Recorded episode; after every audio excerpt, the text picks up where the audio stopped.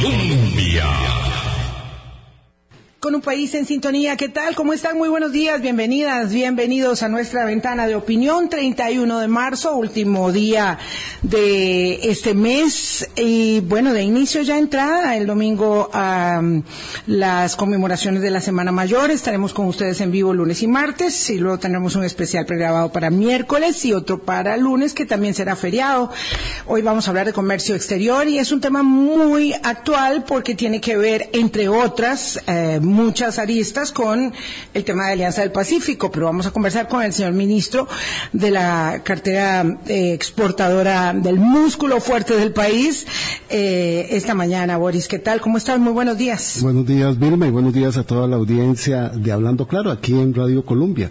Sí, es uno de los motores más afinados que tiene el Estado costarricense, muchos años de inversión, muchos años de una política pública que ha seguido y que sigue rindiendo tributos, genera empleo, genera diversificación en la producción, genera democratización en los, en los procesos de encadenamiento y ha posicionado a Costa Rica, a pesar de ser un país pequeño, como de los países per cápita en el mundo más importantes en el tema de exportación. Por eso vamos a conversar con el señor ministro Manuel Tobar, que nos ha costado, pero bueno, la persistencia ha contribuido a que podamos tenerlo hoy. Así que antes de que finalizara el primer trimestre del año, ya conversamos con el don Manuel Tobar, que dicho sea de paso viene llegando también, hay que decirlo, con el ministro eh, de Comercio Exterior y con el canciller, me imagino que debe ser igual, porque nunca lo hemos logrado atrapar, pues hay que buscar un campo en el momento en que están en el país. Don Manuel, ¿qué tal? ¿Cómo está? Un gusto, doña Ilma. Es, todo un honor, Boris, eh, estar eh, compartiendo con ustedes en esta hermosa mañana. Vengo mm. llegando de un largo viaje con muchos eh, frutos que queremos comunicar al pueblo de Costa Rica, como ustedes bien han, han, señalado, una agenda de comercio robusta. Venimos con nuevas noticias, con buenas noticias. Así que para mí es un honor estar aquí con ustedes. Gracias, un placer también para nosotros, don Manuel.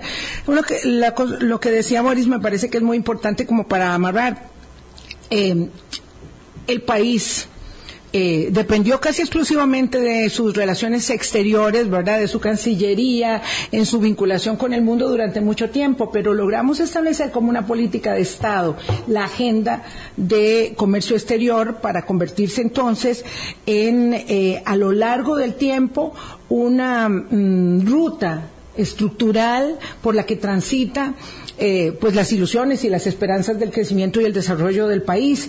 Y en ese sentido eh, le toca mm, comandar probablemente una de las eh, de las instituciones y de los sectores que tiene mayor solvencia. Digo no es lo mismo comandar sin decir que eso sea fácil ni mucho menos. No es lo mismo comandar una em, digamos un área del quehacer estatal que es tan contundente y sólida en su actuar eh, que otras que por supuesto tienen muchas más debilidades como política de Estado. Sí, en efecto, eh, la, política de comercio e inversión de Costa Rica ha podido mantener y sostener una trayectoria, eh, digámoslo, uniforme a lo, largo de los últimos 30 años, independientemente de, los cambios de gobierno. Pues sí, ha habido algunos gobiernos quizás que le han puesto más énfasis a la búsqueda de nuevos mercados que otros, pero sí que eh, desde COMEX se ha mantenido siempre cierta estabilidad en su equipo humano, con un equipo humano muy preparado, con mucho apetito por negociar y desde hace 30 años, pues esa fue la, apuesta que, el país le dio. Somos un mercado interno de apenas 5 millones de, habitantes, pero somos un, como decimos, un un, como, se dice en el boxeo, somos un, luchador que un competidor fuerte. fuerte a nivel internacional, tenemos muy buena reputación y hemos sido exitosos en los procesos de inserción y de transformación productiva, porque hace eh, 30, 40 años lo que exportáramos, eh, eh, exportábamos eran básicamente commodities agrícolas, banano, eh, café, piña, pero hoy exportamos más de 4.000 diferentes productos con importante valor agregado a más de 150 mercados, productos sofisticados. Entonces, cuando yo viajo y me encuentro con inversionistas, con empresarios extranjeros, me dicen, bueno, pero eh, Costa Rica, eh, banano, piña, nos conoce más por las tablas de surf, por el café, por el banano, que sí, son eh, productos muy importantes y servicios muy importantes de nuestra economía que generan muchos empleos, pero somos mucho más que eso. Les sorprende cuando encuentran, se enteran de de que el 35% de las exportaciones de bienes al mundo son dispositivos médicos. Y los dispositivos médicos son procesos elaborados con base a métodos eh, bastante sofisticados, con un equipo humano altamente preparado, a mercados muy importantes, válvulas del, corazón, eh, eh, productos para diagnósticos, de endoscopía, dentales. Es decir, eso no es simplemente una ocurrencia. Esto esto es el ejemplo de que ha habido una serie de políticas de Estado a lo largo de los últimos años que se han podido sostener, se han podido sostener y estamos nosotros en este potenciando esta agenda pues para buscar más opciones y más, más opciones para llevar más Costa Rica al mundo y para tener más mundo en Costa Rica. Sí, don, Manuel es muy claro, ¿verdad? Al explicar este, la potencia que tiene Costa Rica en las exportaciones, que va desde productos sofisticados como los implementos médicos, programas de animación digital, hasta nuestros deliciosos mangos y naranjas. Esa es la oferta que tenemos en esos 4.500 productos. Ahora bien, esta transformación, ¿verdad? Hoy nos situamos en la realidad del 2023 y vemos todo lo que hemos obtenido, pero ello ha sido parte, digamos, de una ruta que se ha transitado no sin dificultades, digo, desde aquellos viejísimos tiempos de la eh, degradación arancelaria en, el mercado común centroamericano, ¿verdad? Que eso es como historia antigua, a transitar por la ruta de la negociación de los tratados de libre comercio, don Manuel, nosotros desarrollamos una enorme expertise eh, desde, bueno, México y Canadá, que fueron, me parece que los primeros, hasta el más tortuoso, que fue el Tratado de Libre Comercio con Centroamérica, República Dominicana y los Estados Unidos en el 2007, logramos amalgamar, digamos, un abanico significativo. Mm, mucho después, bueno, nuestra, nuestra em, bueno, no, no mucho después, pero después vino nuestra relación nueva con China.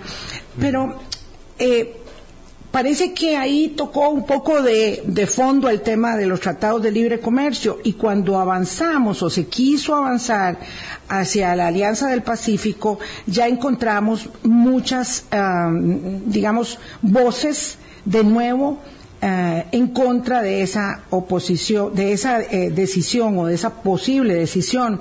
Justo esta semana eh, la marcha de los agricultores tenía esta como su primera reivindicación, no avanzar con el tratado. ¿Ustedes sí mm, esperan que pueda Costa Rica ir adelante con la Alianza del Pacífico a pesar de que internamente haya tanta resistencia? Sí, sí, muy buena pregunta. Si me permite, eh, voy a hacer una referencia al comentario inicial que usted hizo, que es muy, muy relevante. Vamos a ver, Costa Rica, hoy por hoy, bajo esta red, esta red de acuerdos comerciales con casi 60 países, bajo 16 eh, de ellos, eh, tenemos un acceso preferencial a casi un 86% del PIB mundial a dos terceras, a, dos terceras partes del PIB mundial, perdón, y 86% de nuestro comercio con el mundo eh, bajo esquemas preferenciales. Con esto eh, demostramos que Costa Rica ha sido exitoso en este proceso. Eh, ciertamente hay retos, ha habido retos, no ha sido sencillo. Tenemos todavía retos país como por ejemplo el mejorar la infraestructura eh, portuaria, aeroportuaria, porque esto es fundamental para facilitar el comercio. Pero ambos procesos tienen que ir de la mano, es decir, la economía mundial no espera, no aguanta, es decir, tenemos que eh, podernos subir al tren, al vagón, pero al mismo tiempo ir atendiendo esos retos estructurales que tenemos. No se trata de, de determinar si ese huevo o la gallina que viene primero. O sea, la gallina viene primero y el huevo viene primero. Ambos vienen primero. Tenemos que avanzar en ambas vías. La Alianza del Pacífico eh, sí, eh, eh, no, estuve en el país, no, no, no seguí de lejos por, por, por, las noticias, los episodios de la semana pasada. No obstante. Este, este miércoles. Este se viene aterrizando, sí. sí, pues, aterrizando anoche un largo viaje desde Israel que me llevó a Europa y, hacia acá. Y, y, ahorita nos cuenta. Ando un poco desvelado y, sin, sin, sin, tiempo de afeitarme. Pero en todo caso, entendemos que hay sensibilidades. Cada proceso de política pública tiene sensibilidades en uno u otro sentido. Cada proceso de política pública, como los procesos de apertura comercial, tienen sensibilidades en unos sectores defensivos y otros ofensivos. Hay quienes, sectores, apoyan con mucho eh, eh, vigor el proceso de Alianza Pacífico. Hay una red eh, de, empresarios, una red de cámaras, una red de sectores productivos que la apoyan y hay otros que tienen sus sensibilidades que las entendemos, es natural. Porque lo cierto el caso es que hemos sido, por un lado, exitosos en poder llevar productos del campo al mundo, pero hay otros sectores que desde hace muchos años no han podido transitar a eh, esa competitividad que les pueda permitir posicionarse mejor tanto el mercado interno como el mercado externo. El tema del arroz, el tema del arroz no viene de ahora, el tema del arroz, que es el único producto eh, regulado por ley, eh, es un producto que si vemos desde hace ya 20 años ha venido, ha venido disminuyendo eh, la producción, han venido millones los empleos vinculados a este sector porque no es un sector que ha sido eh, competitivo. Pero en este caso, con Alianza del Pacífico, nosotros eh, lo que queremos es llevar a cabo un diálogo por supuesto, lo que pasa es que la negociación aún no empieza. Hemos sostenido diálogos informales. Cuando, usted dice diálogo, perdón, don Manuel, que le interrumpa, ¿está hablando de afuera con los socios o está hablando de adentro con los socios internos? Más que todo adentro. Es que, afuera, lo que pasa es que la Alianza del Pacífico ahorita está en un impasse. Eh, los, hechos ocurridos en el Perú eh, con el proceso de destitución del, del expresidente Castillo han generado una crisis diplomática sin precedentes entre miembros de este bloque. Al día de hoy, dos de ellos, México y Colombia, siguen reconociendo a Pedro Castillo como presidente legítimo del Perú. Y Perú no reconoce a, esos países y, a, esos sectores diplomáticos como... Chile, socios. Chile reconoce el gobierno constitucional actual de la presidenta Duarte, mm, no, no, no están muy contentos tampoco, pero reconocen que el proceso eh, fue un proceso legítimo, constitucional. Por otro lado, eh, Costa Rica y Ecuador, que estamos aspirantes a incorporarnos, pues también reconocemos este proceso. Pero entre los miembros fundadores del bloque actuales, hay divergencias. Temas han retirado embajadores y la situación yo no veo que vaya a mejorar en el pronto, en el, corto plazo.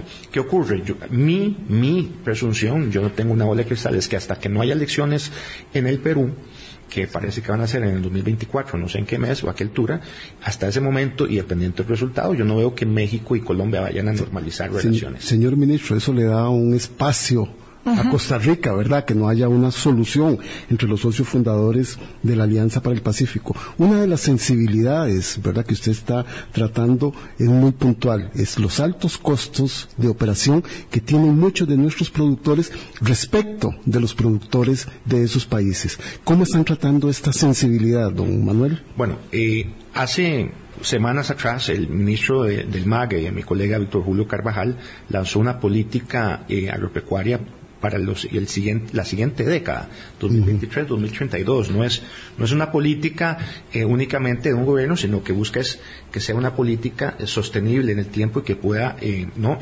dar unas garantías de que se pueda implementar efectivamente, porque uno no, la política pública no genera resultados de la noche a la mañana. necesita un tiempo de adaptación, de, adecuación, de, de ejecución, de implementación. El comercio exterior es una demostración de que eso se puede si se le da continuidad. Bueno, si se le da continuidad, sí, pero lo que pasa es que en Costa Rica, tradicionalmente, y yo no quiero llegar aquí a señalar a nadie, pero a nosotros nos cuesta ver a largo plazo. Nosotros somos cortoplacistas y vivimos de, eh, del pura vida, que estamos bien ahorita, pero no, nos vemos hacia adelante. Nos seguimos comparando siempre pues con los vecinos, eh, que quizás no tienen los más altos estándares, pero yo quisiera que nos viéramos más hacia adelante. Razón por eso es que nos fuimos hacia la OCDE, para compararnos no con Alemania y Japón y Estados Unidos, pero para vernos en el espejo con economías pequeñas que pasaron procesos traumáticos, como los países exsoviéticos, los bálticos, o como por ejemplo países como Nueva Zelanda la misma Chile que han hecho cosas buenas. Pero volviendo al tema de la Alianza del Pacífico, eh, nosotros sí hemos, eh, hemos ya ido a, hacer charlas conversaciones informales, porque no podemos hacer las denominadas consultas sectoriales donde nos sentamos con los sectores productivos, es decir, ¿dónde le duele?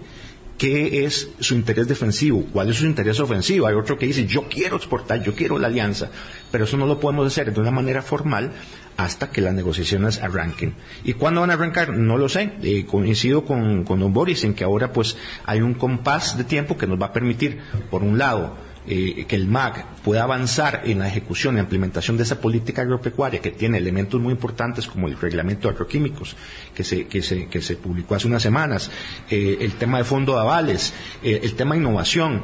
Vea, con Israel, precisamente con Israel, y una de las razones del acercamiento con Israel es precisamente que nos ayuden en, en este tema porque es un país que ha sido exitoso en innovar con su sistema de, goteo, es un país que ha tenido que innovar para existir. E Israel es un campeón del mundo que en un desierto produce hasta melocotones, piñas, ¿por qué no nos, por qué no hacer lo mismo? Si ellos pudieron, nosotros también, pero se requiere voluntad, se requiere capacidad y se requiere, pues, por supuesto, ese tipo de alianzas. Por ejemplo, el TLC con Israel, para mí, es un TLC de know-how de innovación. Entonces, son esfuerzos que hacemos paralelamente, paralelamente para poder impulsar una mayor competitividad. Ah, ahorita volvemos sobre el tema de, Israel, porque es muy, muy interesante.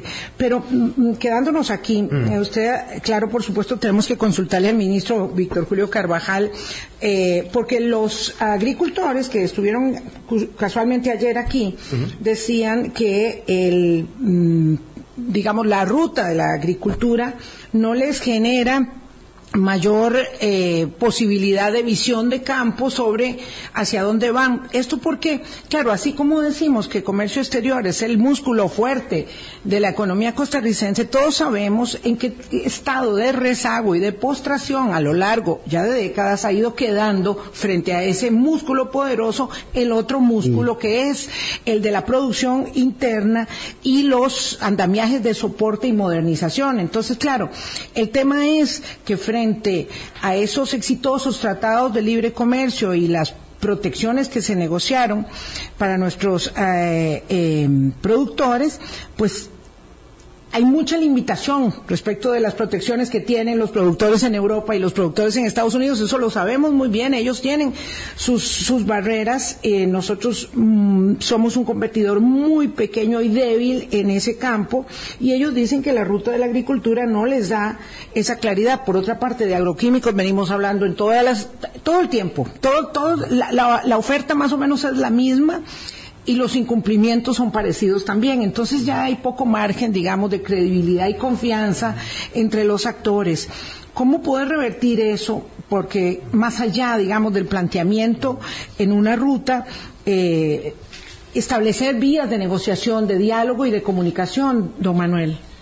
Sí, así es. ¿Me, permite usted contradecirla? Por, supuesto, por supuesto, eso me encanta. Eh, vamos a ver, eh, su, su, su comentario, pues, eh, ciertamente tiene eh, eh, algo, digamos, un, un desafío señala desafíos que existen. Hay productos que no han sido competitivos, pero también lo cierto del caso es que Costa Rica ha sido muy exitosa en, las exportaciones agropecuarias también en algunos sectores. O sea, le estoy hablando, somos el primer eh, exportador mundial de, piña, eh, de jugos de piña, en banano el segundo, en café, pues eh, es degustado en los mercados más sofisticados del mundo, en esquejes, en palmito, en, yuca, somos el cuarto proveedor de yuca del mundo. Es decir, podemos enunciar una lista de productos donde hemos sido en, en productos lácteos, más que todo enfocados en los mercados centroamericanos. Tenemos un tema con Panamá que hay que resolver, que estamos en eso. Ese dura muchos añitos ya. Ese, ese desencuentro lácteo con Panamá. leche agria, Exactamente. lácteos y otros, sí. Ahora nos podemos referir a eso porque, porque lo, estamos trabajando, pero no, no, nos duele, nos duele que nos traten así. Pero le decía eh, que eh, en, en, en varios sectores eh, importantes del sector agropecuario, pues eh, subsectores, hemos sido exitosos en el proceso de incorporación de Costa Rica en los mercados internacionales. Hay otros sectores donde sí, es cierto, no hemos sido eh, competitivos, es ahí donde nosotros estamos haciendo los esfuerzos bajo esa política que es impulsada por el MAG y también desde Procomer tenemos un plan que se llama Descubre, una iniciativa que es muy importante, que lo que busca es ver cómo podemos subirle el valor agregado a ciertos mm. productos por ejemplo, el cáñamo para producir aceites, para producir este, otra serie de, productos de valor agregado que nos permitan posicionarlos en mercados externos. Inclusive también con el aguacate nacional, que fue una de las condiciones, digamos, eh, uno de los acuerdos que tomamos cuando tuvimos que honrar la sentencia de un tribunal internacional, pues ver cómo les ayudamos a los productores nacionales. Hay muchas formas, pero tenemos que pensar fuera de la caja. Y eso es lo que a veces tenemos resistencia Mm, o este nos da miedo al cambio. Pensemos fue la caja, ¿por qué no hacer eh, eh, cremitas de, de, aceite, de aguacate, eh, aceites esenciales, todas esas cosas que son apreciadas en los mercados más sofisticados como el europeo y el estadounidense. Sí, dale valor agregado a ese producto. No, yo, yo, yo creo que no tenemos, digamos, este, mm, mm, eh, desaveniencia o desacuerdo. En realidad yo lo que planteaba básicamente era eh, que los agricultores, ¿verdad?, sienten que su proceso eh, de modernización ha sido tan, tan lento y de acompañamiento, ¿verdad?, eh, para el mercado interno, para la producción local, que se sienten eh, en esta circunstancia, digamos, de, de abandono o semiabandono, y que los lleva a hacer este planteamiento de que la Alianza del Pacífico, dado que ya tenemos acuerdos comerciales con los cuatro miembros fundadores, este, en este momento terminaría como de eh, destruirlo. Destruirlo, fue, esa fue la palabra, que usó ayer eh, don Guido Vargas aquí en el programa. Entonces, digamos, ahora que hay este margen de maniobra, eh, no sé si es un momento para que eh, haya un poco de, de encuentro, lo que parece derivarse de la situación actual es una incapacidad de escucha de los actores del gobierno con los agricultores, de los agricultores con el gobierno y eso pues obviamente no nos ayuda. Eh, no, sin duda, o sea, tiene toda la razón, necesitamos eh, buscar, encontrar y propiciar ese diálogo en ambas vías.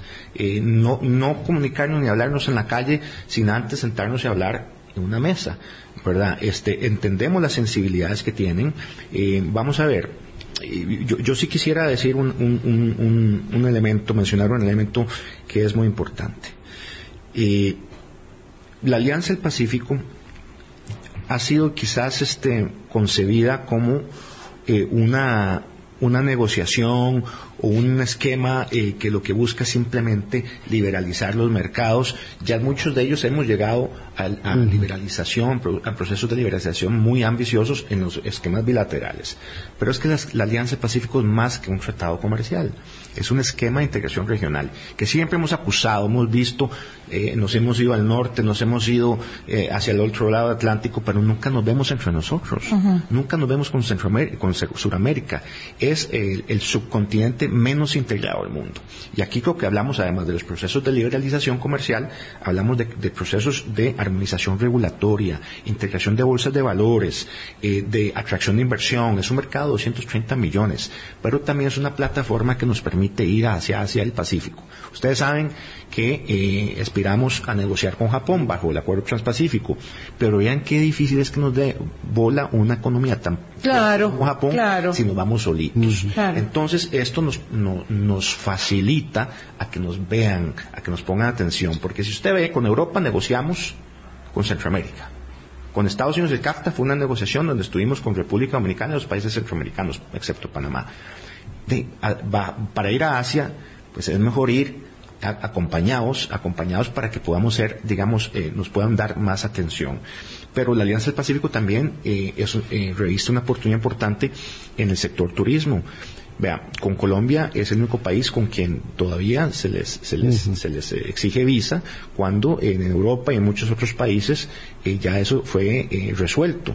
y me decía mi colega dominicano que ellos reciben en Santo Domingo, Punta Cana, esas playas, hasta 200 mil colombianos al año turistas con un importante poder adquisitivo. son oportunidades que estamos perdiendo. Cooperación, es decir, la alianza va más allá de eso. Es un verdadero esquema de integración, pero por supuesto, yo siempre voy a estar dispuesto a hablar con todo el mundo. Las puertas están abiertas. Lo que sí les puedo decir es que no tengo bola de cristal. Yo no sé cuándo va a iniciar eso, porque está ahorita en stand-by. Por eso nos estamos enfocando en otras negociaciones. Vamos a hacer, una pausa. Conversamos con el señor ministro, don Manuel Tobar, ministro de Comercio Exterior. Costa Rica ocupa uno de los últimos lugares del mundo, de acuerdo con el Foro Económico Mundial. Eh, y su índice de competitividad global en infraestructura. Es decir, hemos logrado lo que hemos alcanzado en comercio exterior a pesar de nosotros mismos. 826, ya venimos. Colombia. En sintonía 827. Gracias por hacer parte de nuestro Hablando Claro. Este viernes cerramos semana con el ministro de Comercio Exterior, don Manuel Tobar. Hablábamos de la Alianza del Pacífico porque es este, pues una reivindicación que está puesta sobre la mesa por parte de los agricultores. Eh, pero bueno, ya eh, está claro que este em, empeño eh, del país, o al menos de una parte del país, del gobierno en particular, no puede prosperar en este tiempo y eso nos da un margen de respiro para que ojalá se puedan encontrar las partes. Pero otra cosa que señalaba don Manuel eh, al principio del programa tiene que ver con eh, nuestra capacidad de mejorar la infraestructura. Y yo digo que hemos sido exitosos, don Manuel, a pesar de nosotros mismos, porque nos costó décadas tener eh, un puerto en el Atlántico del tamaño del que tenemos hoy, operado por APM Terminals, y en eh, Caldera todavía nuestra condición es muy, muy limitada, a pesar también de los empeños. No tenemos más que dos aeropuertos internacionales, de verdad que somos un país muy chiquitito. ¿Cómo podemos mm, cambiar esa ecuación para ver más hacia adelante, como decía usted? Sin duda, eh, la, parte de la infraestructura es fundamental eh, para facilitar el comercio, para podernos beneficiar eh, aún más de las oportunidades que nos genera. Y hay retos. Para nadie es un secreto que Costa Rica, la infraestructura ha sido uno de los deberes pendientes por muchos, muchos años. No lo pudimos hacer eh, cuando se debió haber hecho y ahora cuesta, cuesta dinero, cuesta tiempo, eh, procesos, regulaciones, la Contraloría, es decir, no es fácil, no es fácil avanzar en, este, en esta dimensión. Pero eh, tengo buenas noticias en este sentido. Eh, el, el comercio eh, exterior de Costa Rica, tanto las importaciones y exportaciones requieren de puestos fronterizos de primer mundo, de primer orden. Eh, bajo un esquema eh, de trabajo que desde COMEX estamos impulsando ya desde hace varios años y que estamos muy prontos a ver los resultados, hemos eh, avanzado en la modernización de los puestos fronterizos terrestres, en particular Paso Canoas y Peñas Blancas. Peñas Blancas acaban de empezar los trabajos hace, hace unas semanas. Esperamos tener un, puerto eh, fronterizo terrestre de primer mundo para mediados del año que viene. Porque lo que hay es muy penoso. Digo, si uno ve tablillas, ve paso canoas, eh, peñas blancas, todo eso es... Es penoso y no hay que olvidar que mucho, de todo el comercio que va hacia Centroamérica pasa por, por, por Nicaragua, por Peñas Blancas, inclusive el sur de México. Y con Paso Canoas eh, estamos ya muy próximos, posiblemente para el mes de mayo, para tener el, puesto fronterizo ya listo, que es de primer mundo. Los invito a que vayan y lo vean, porque verdaderamente es eh, algo de, actualidad, es un puesto que merece, ¿no? Eh, que Costa Rica merecía, con patios para los, camiones, para mecanismos de, inspección intrusiva, para las aduanas, para los procesos sanitarios y fitosanitarios. Así que ese puesto fronterizo ya está listo para ser inaugurado y van a ver ustedes que es un puesto de primer mundo.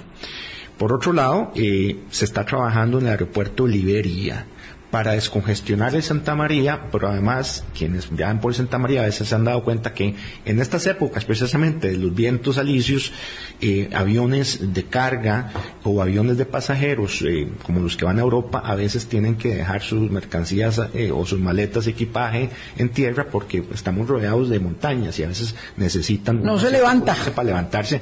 Y así nos pasó, en uno me tuve que ir a unas reuniones en Europa y me fui sin equipaje y porque tuvieron que sacarlo todo. Pues imagínense lo que es la carga de mercancías. Ya Intel exporta mucho por Liberia.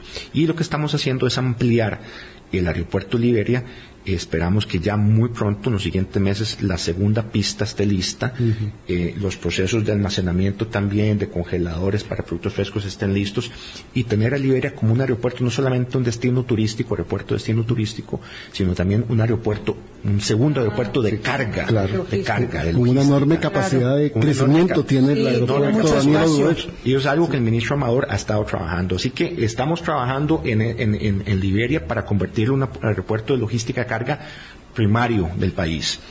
APM, pues eh, APM ha sido muy importante eh, para las exportaciones, sobre todo las que, las que van hacia Estados Unidos y Europa. Tenemos un tema, tenemos el tema de la contaminación de muchos de nuestros productos o exportaciones por, por, narcóticos y que le generan un daño reputacional el país muy importante, pero también que nos pueden poner en riesgo de que después nos puedan cerrar en las fronteras eh, en Europa eh, porque van contaminados. Estuvimos justamente con el presidente ahora en el puerto de Rotterdam buscando colaboración para sistemas de inspección no intrusiva que nos permitan, al mismo tiempo que facilitamos el comercio y no, se, no generamos un embudo, que podamos garantizarnos de que los frutos, los contenedores que salen, las exportaciones que salen de Costa Rica hacia el viejo mundo, pues que, no estén contaminadas. No intrusivo quiere decir que no eh, se afectan la, la, mercadería. Exactamente, escáneres, eh, eh, cámaras, drones, hay varios sistemas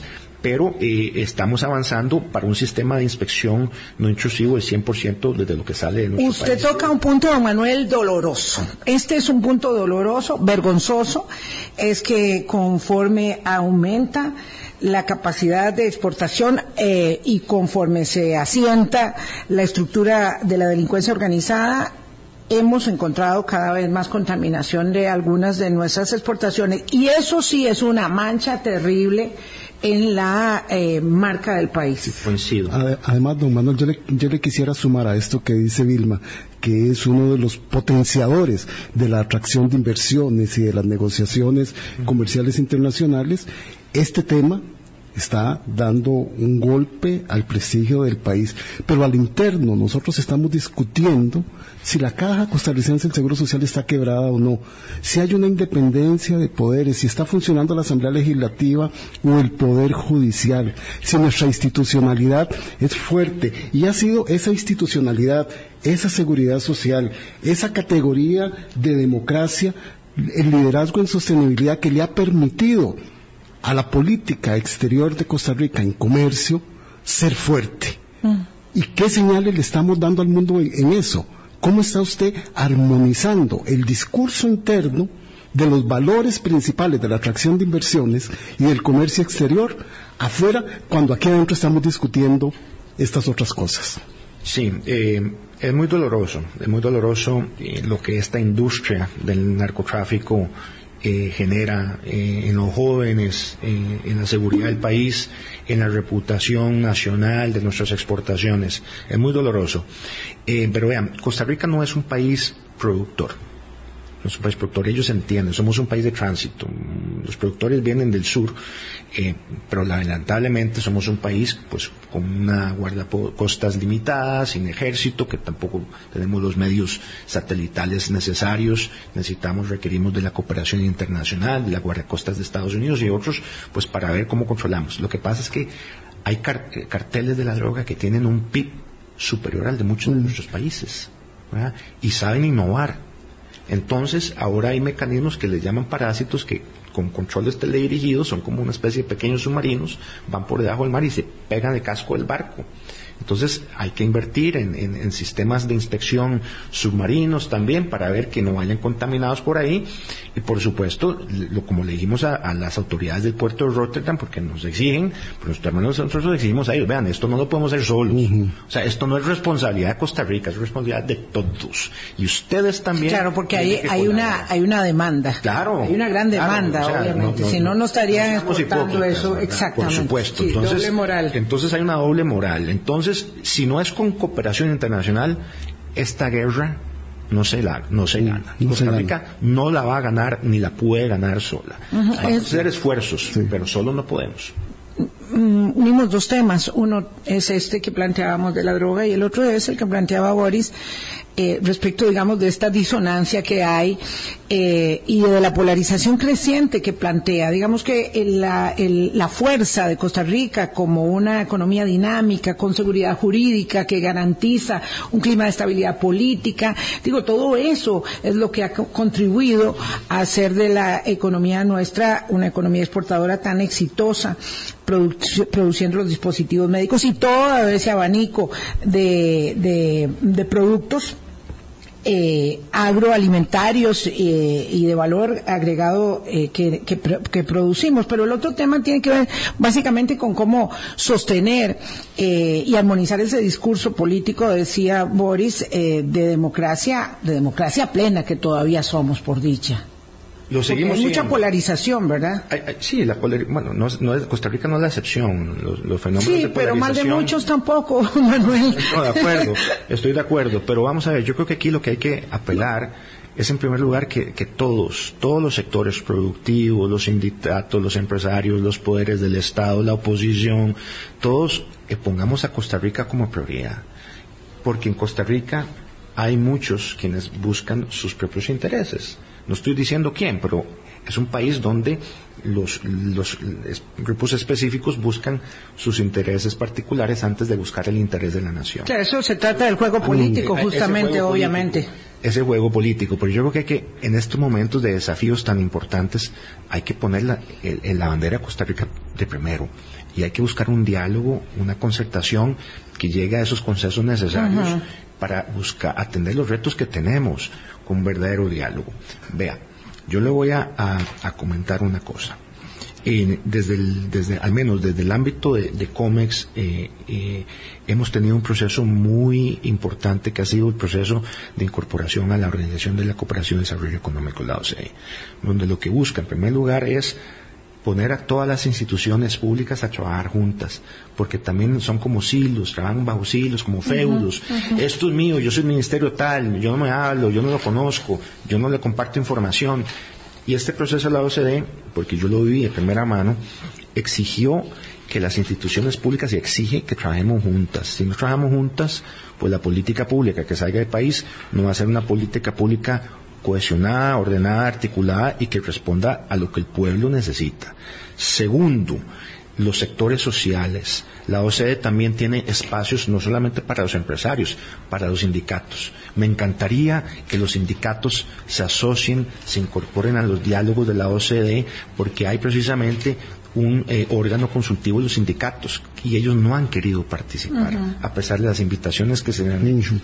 La sociedad civil, grupos de jóvenes que sí participan activamente. La UCAEP sí ha sido activa en su proceso de participación, pero falta la dimensión eh, laboral sindical y es importante también que ellos puedan subirse. Pe- Pero, don Manuel, don Manuel, yo, yo solo quisiera insistirle para, para ir a la pausa. Estamos con el señor ministro de Comercio Exterior.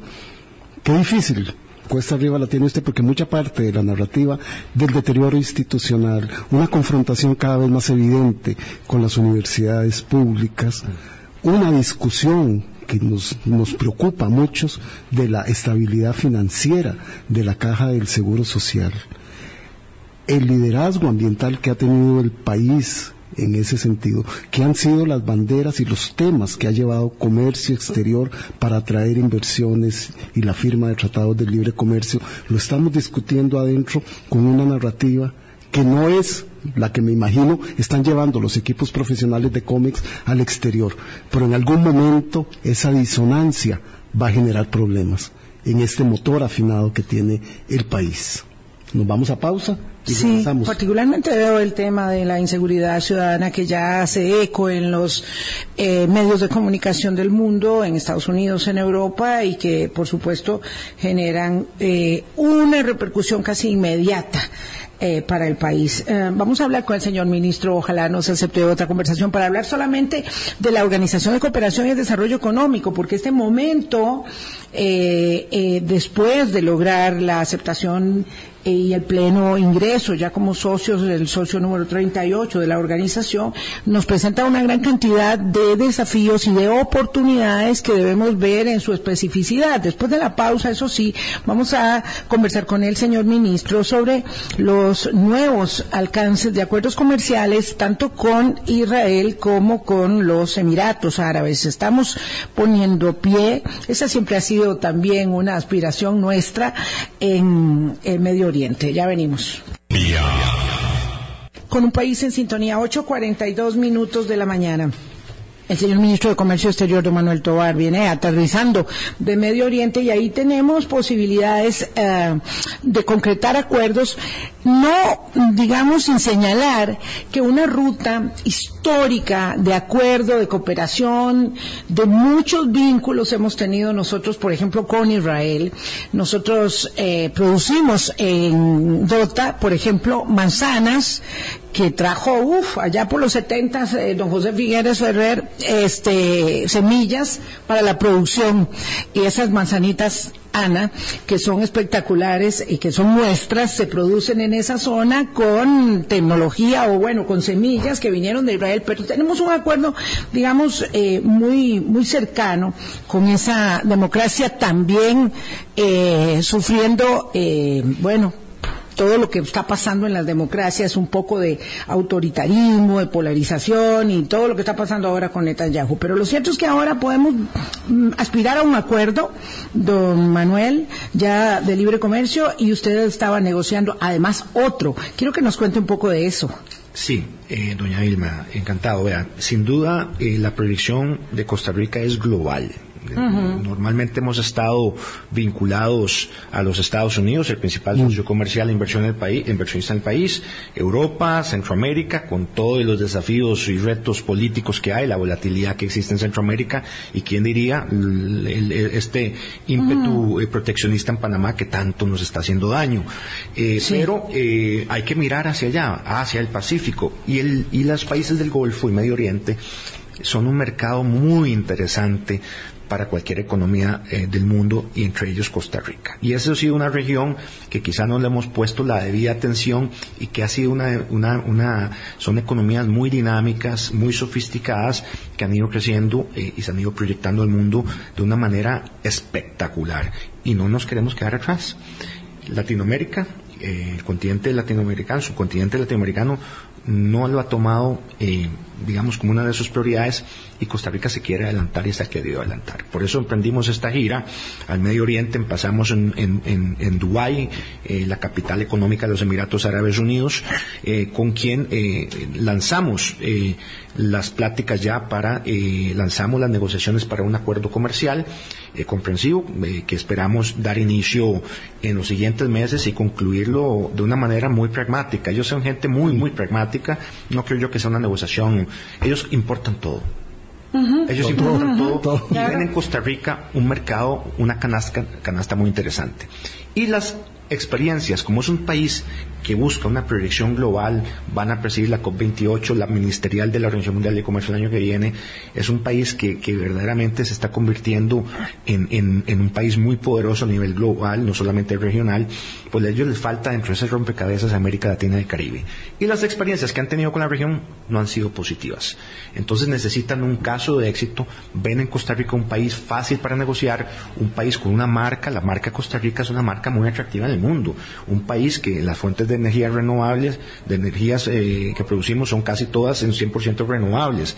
Para ellos, que son un país de industria eh, extractiva eh, en combustible fósil, gas y petróleo, pues es muy interesante asociarse a nosotros, porque es una forma de, digamos, de compensar ¿no? esa imagen de país como industria extractiva. Ellos tienen mucho interés en invertir aquí en fuentes renovables y son, son, son, inversionistas poderosos, pero también compradores. Estamos trabajando con Procomer, le dije a don Pedro Virute que aceleremos el proceso de certificación halal, porque ellos tienen apetito por la carne costarricense, hay que certificarla halal porque pues son, son preceptos ¿no? Eh, religiosos. de su cultura.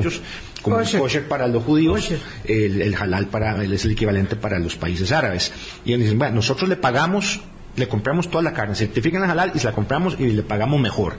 Ellos tienen un porquisito muy alto, pagan bien por nuestros productos. ¿Y, qué, hay que hacer para poder certificar nosotros ese sello? ¿Es algo costosísimo? Es un proceso, ¿Es, eh, eh, un proceso complejo, complejo porque aquí en Costa Rica eh, tenemos, para el coche tenemos rabinos que lo hacen, pero para halal yo creo que hay que buscar esta certificación desde Panamá. Entonces es un proceso que ya le he pedido a Procomer que empiece a apurarse, a hacerlo, eh, tomará sus meses, pero lo que sí queremos es aprovecharnos eh, de eso y poder darles eh, esta certificación a la carne para que se pueda exportar ya y pagará mejor a como la pagan otros mercados. Yo lo que quiero... Y sí, y sí vale la pena, digo, a veces tenemos el problema de que producimos tan poquito que mandarlo hasta el otro lado del mundo resulta que no, que, que, no este, es, Ya mandamos mucha la carne de res, el 65% de lo, que, de lo que exportamos va a China.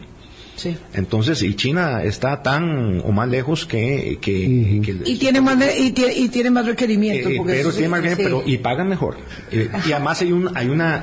pagan mejor Emiratos, claro. ahí, pagan lo que cobren. tomar en cuenta que ahí hay una, la población es de casi 10 millones, un millón son emiratís, pero hay una comunidad de expatriados europeos, estadounidenses que tienen un alto poder adquisitivo y ellos que no ocupan estos procesos. Pero además, don Manuel ha sido muy claro en eso, tenemos que ver más allá. Más allá. Cosas como estas que nos abren mercados exclusivos, con un altísimo poder económico como los Emiratos Árabes Unidos e Israel, lo que ayuda es a diversificar acá y a generar desde esas eh, exigencias del mercado internacional el mercado interno. Y que los productores tengan mayores posibilidades. ¿A quién le vendería usted si usted fuera un, productor de, no sé, digamos, de, calcetines? ¿Al que le paga mejor o al que le paga peor? Usted le vende al que mejor le paga. Lo que buscamos es nuevos mercados, diversificar y, de, y este es un mercado que paga bien. Pero además ellos son el hub logístico de la región, uno de los mayores hubs logísticos del mundo y eso nos puede facilitar también en, nuestro proceso de exportaciones. Ya Arabia Saudita, que exportamos mucho, y a Israel, pues para poder facilitar la cadena logística eh, hacia esos mercados. Y por supuesto, seríamos el primer país, si negociamos esto bajo un enfoque pragmático y podemos llevarlo a la Asamblea para ratificación antes del final del año, eh, seríamos el primer país de América Latina con un, con un tratado con los Emiratos. Ah, la idea es llevarlo antes de fin de año a la ratificación legislativa. Antes de año. Imagínese, el primero que come pastel, usted coge ahí, mejor, tajada, mejor tajada. Ah, entonces, eh, esa es la idea con, con los Emiratos. Eh, y luego, bueno, fuimos a Israel, eh, era un proceso que hemos venido trabajando ya con, más tiempo, desde hace unos, unos, unos meses, desde que llegamos, lo hemos anunciado. Israel ha sido tradicionalmente un, socio muy importante. Muy cercano de Costa Rica. Costa Rica, pues en los últimos años quizás nos apartamos un poco de ellos, pero ahora el proceso mismo de la OCDE nos ayuda a acercarnos eh, y, somos países muy amigos, independientemente de los gobiernos, quiénes están allá, estamos hablando que esto es un proceso entre pueblos. El pueblo de Israel no va a desaparecer como no va a desaparecer el pueblo de Costa Rica. Y eso es un ejercicio entre pueblos, indistintamente de gobiernos. Hoy estamos nosotros acá, mañana no. Eh, eh, el señor Netanyahu está hoy, mañana no. Mañana sí.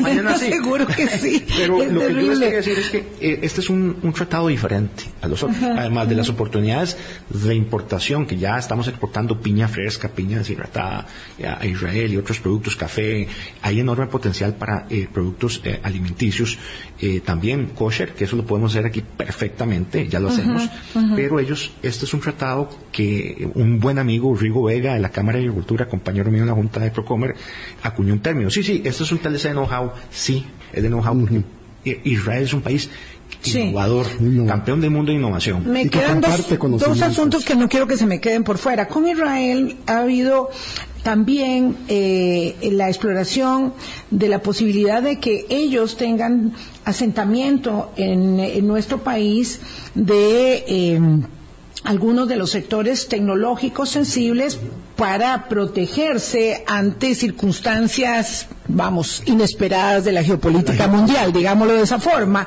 especialmente con, con, los señores ahí iraníes y otros. Este, eso también se mantiene, es la pregunta. Y finalmente, yo no quiero que se acabe el programa sin preguntarle, solo que nos quedan cuatro minutos, sin preguntarle, don, don Manuel, eh, este tema de Panamá, ah, ya dos veces eh, Costa Rica no ha aceptado una invitación del presidente Laurentino Cortizo a su territorio. Eso está, digamos, en, el, mm, en la diferencia, el hecho de que el presidente Chávez no se haya reunido con el presidente Cortizo. ¿Van a hacerlo a nivel de equipos técnicos primero? ¿Qué es lo que está pasando? Porque hay un desencuentro con Panamá y está claro porque no hemos aceptado dos invitaciones ya de ese gobierno. Eh, sí, Vea, yo con toda pena voy a alegar ignorancia a estas dos invitaciones porque no las desconozco eh, en sí. Tal vez el, señor canciller puede darle mayor información. Pero en cierto caso, sí, el, presidente Marín Cortizo, él, suele no viajar. no, no, él, fue, ha invitado a don, Rodrigo. Y, don Rodrigo no, ha, no, ha, no, ha, ido todavía, entiendo. yo, eh, sinceramente, desconozco del alcance de estas dos invitaciones y fechas y cuándo. Claro. Es algo que quizás hay que trasladar a la Cancillería, pero lo que yo sí le digo es que yo tenía un diálogo es, sin ningún resultado eh, con mi homólogo eh, panameño. Yo heredé en mi escritorio cuando llegué más de 40, un catálogo con más de 40 acciones de acercamiento, cartas, notas, Sí, sí, sí, hemos hecho lo propio. A ministros, a directores, hasta presidentes anteriores conversaron y nada. Lo que pasa es que eh, Panamá está buscando promover su industria bajo el falso argumento de eh, medidas sanitarias y fitosanitarias. ¿A qué, a qué, qué, quiero decir? Que el cierre del mercado a los productos lácteos, a los cárnicos, a las frutas y vegetales que han ellos adoptado en los últimos eh, años, dos años, eh, obedece, no obedece a lo, al espíritu de la razón por la cual legítimamente debieron de haberle hecho. Sí, sí, mm. están argumentando falsas. No, señor, cuando yo hice unas declaraciones que fueron mal interpretadas en Panamá, el tema del garrotazo, que para mí simplemente era eh, que cuando el diálogo no funciona hay que ir a los tribunales, eso es lo que eso quise yo decir. Ese era el garrotazo, la OMC era el, garrotazo. a litigar porque el diálogo eh, no, ha prosperado. Entonces yo que me voy a quedar sentado en, el sofá de mi casa esperando a, que, por arte magia se resuelvan. Entonces eh, seguimos en el proceso de la OMC, esperamos que el fallo, que estamos seguros que va a ser favorable para Costa Rica, salga por ahí de mayo del año 2024 va a haber un cambio de gobierno en Panamá, esperamos a ver si las nuevas autoridades panameñas van a honrar ese fallo como nosotros honramos el fallo del aguacate. Sí, porque son medidas arancelarias, ¿verdad? Revestidas de medidas fitosanitarias. A raíz de esa discusión que hubo eh, por mis declaraciones, eh, salieron ellos diciendo que ellos van a proteger a su industria, pero señores, yo pensé que las medidas sanitarias y fitosanitarias eran para proteger la salud, la salud humana, animal y vegetal y al contrario, lo que ellos han, eh, han, alegado es que al final están buscando eh, utilizar mecanismos eh, ilegítimos para, proteger para otros fines, ¿verdad? Don Manuel, se nos acabó el tiempo. Eh, ojalá podamos conversar en el segundo semestre acerca de OCDE y nuestras oportunidades. Hay muchos temas pendientes y ha sido muy este, instructivo eh, eh, conocer de primera mano el devenir de nuestro camino en comercio exterior, uno de nuestros músculos más fuertes. Nos vamos, Boris. feliz fin de semana. Feliz fin de semana para todos. Muchas gracias. Gracias, don Manuel. Encantadísimo. Se me hizo cortísimo. Sí, bueno, para que vea. y hay buen café, además. Que venga. bueno, pásenla muy para bien. Que Ahora, lo ponga en agenda. Sí, para que nos ubique de nuevo, porque nos costó, pero lo logramos. No, y además, este, ahora vamos a tener un descanso programa en vivo sí tendremos lunes y martes, ¿verdad? Miércoles grabados y, y, lunes también. Además ahora nos podemos relajar un poco. Espero que descanse el señor ministro y duerma bastante en estas vacaciones de Semana Santa. Que la pasen bien. que se cuiden todos, ¿verdad? Porque se mucho. sí, mucho loco. Mucho riesgo, entonces a cuidarse. Chao. Chao.